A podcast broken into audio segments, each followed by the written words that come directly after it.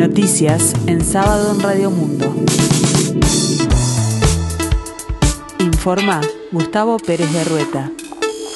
En este sábado 17 de febrero, el tiempo continúa cálido aquí en el sur, cielo algo nuboso, 24 grados la temperatura, 69% el índice de humedad. El ministro de Defensa Nacional, Javier García, asistirá el próximo martes 26 de febrero a la Comisión de Defensa de la Cámara de Senadores, tal como lo solicitó el Frente Amplio, tras conocerse la sanción al teniente Nelson Duarte por denunciar irregularidades en el ejército en un programa televisivo. Si bien en un principio los legisladores de la coalición de gobierno que integran la comisión no estaban de acuerdo con la comparecencia, García se comunicó con el senador del Partido Nacional, Carlos Cami, el único que estaba de acuerdo con que asistiera, para comunicarle que está dispuesto a concurrir y se acordó que lo haga en la fecha mencionada. La situación de Duarte no es el único motivo de la comparecencia. Según comentó la senadora del Frente Amplio, Sandra Lazo, por un lado están los cuestionamientos que hace la oposición a la compra de patrullas oceánicas por parte de la cartera y por otro hay denuncias de irregularidades en sanidad militar aunque lo más cercano en el tiempo es la sanción de Duarte con arresto a rigor por 30 días tras una entrevista en desayunos informales de Canal 12. Según explicó la abogada del oficial, Natalia Martínez, el expediente que se encuentra en presidencia es a los efectos de considerar el ascenso al grado de capitán para el año 2017, lo que no significa una verdadera recomposición funcional o reparación integral, en lo que entiende es una vulneración del derecho al trabajo libre de acoso laboral y al ejercicio libre de su profesión.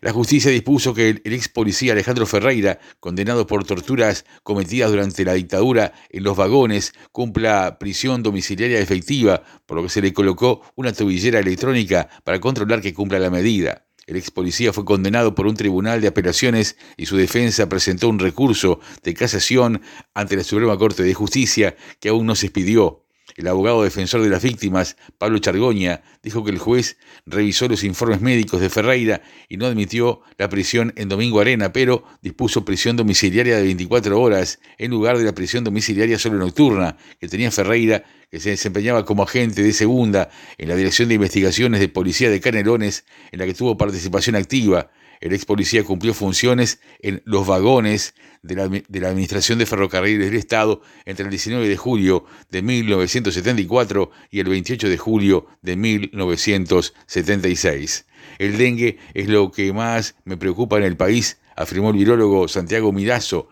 al referirse a la nueva variante de COVID que circula en nuestro país, a la alarma por dengue que hay en la región y los casos de encefalitis en humanos registrados en Montevideo y San José.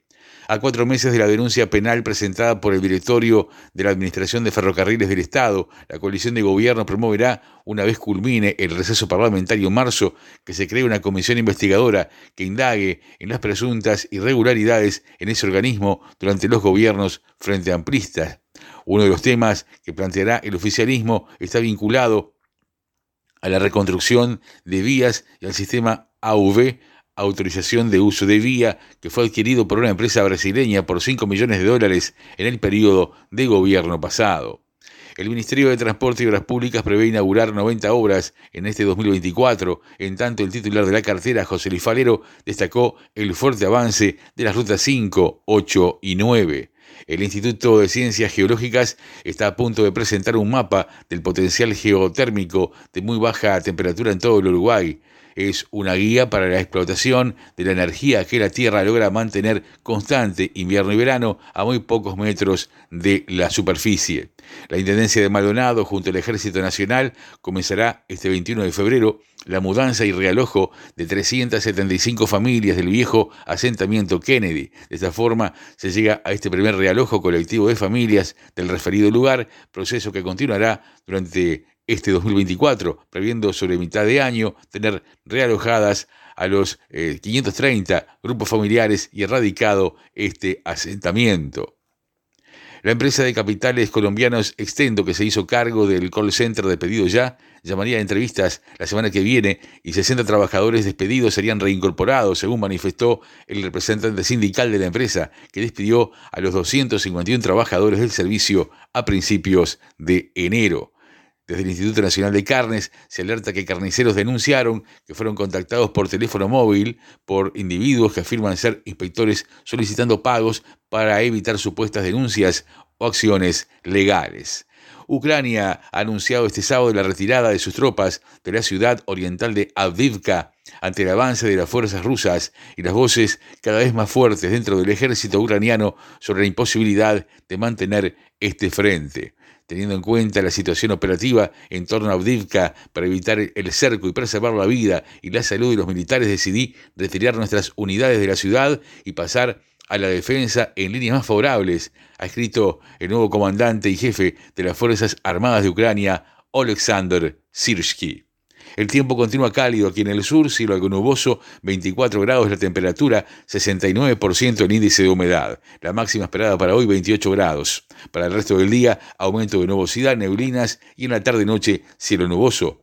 Para mañana domingo 18 de febrero, la mínima será de 20 grados y la máxima de 28. Tendremos mañana cielo nuboso y cubierto, precipitaciones y probables tormentas, neblinas y bancos de niebla. Y en la tarde-noche, cielo nuboso y cubierto, precipitaciones y tormentas.